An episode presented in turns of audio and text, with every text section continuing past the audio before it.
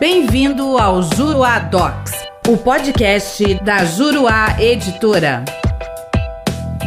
Olá, tudo bem? Eu sou o professor René Hellman e neste podcast nós vamos falar sobre o comparecimento espontâneo do réu, que está previsto lá no artigo 239, no seu parágrafo 1 do CPC de 2015.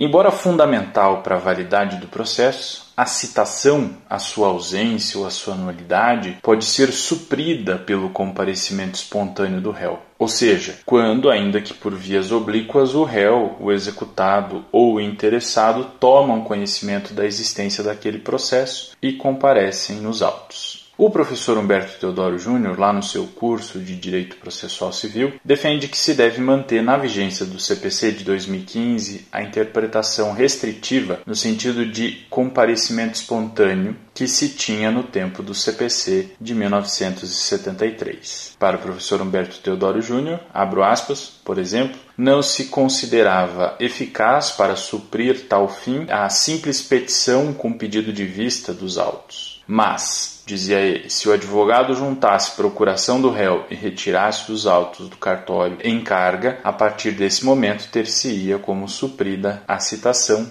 Fecho aspas.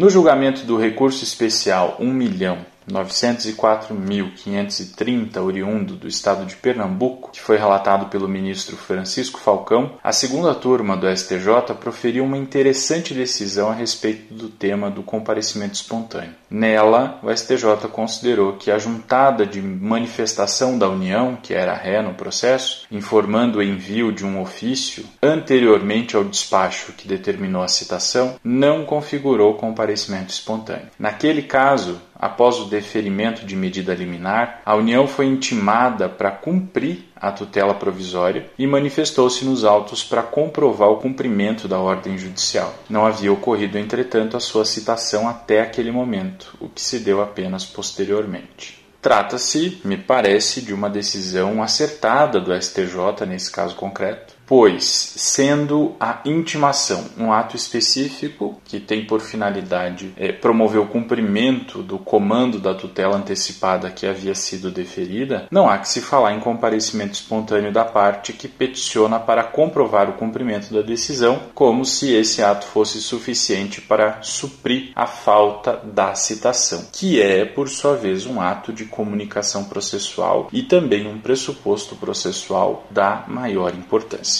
Quer saber mais sobre o assunto? Venha conhecer os meus comentários ao CPC de 2015 na plataforma juruadocs.com. Espero você lá. Até a próxima. Nosso podcast fica por aqui. Com o Juruadocs, faça mais, faça melhor. Até o próximo.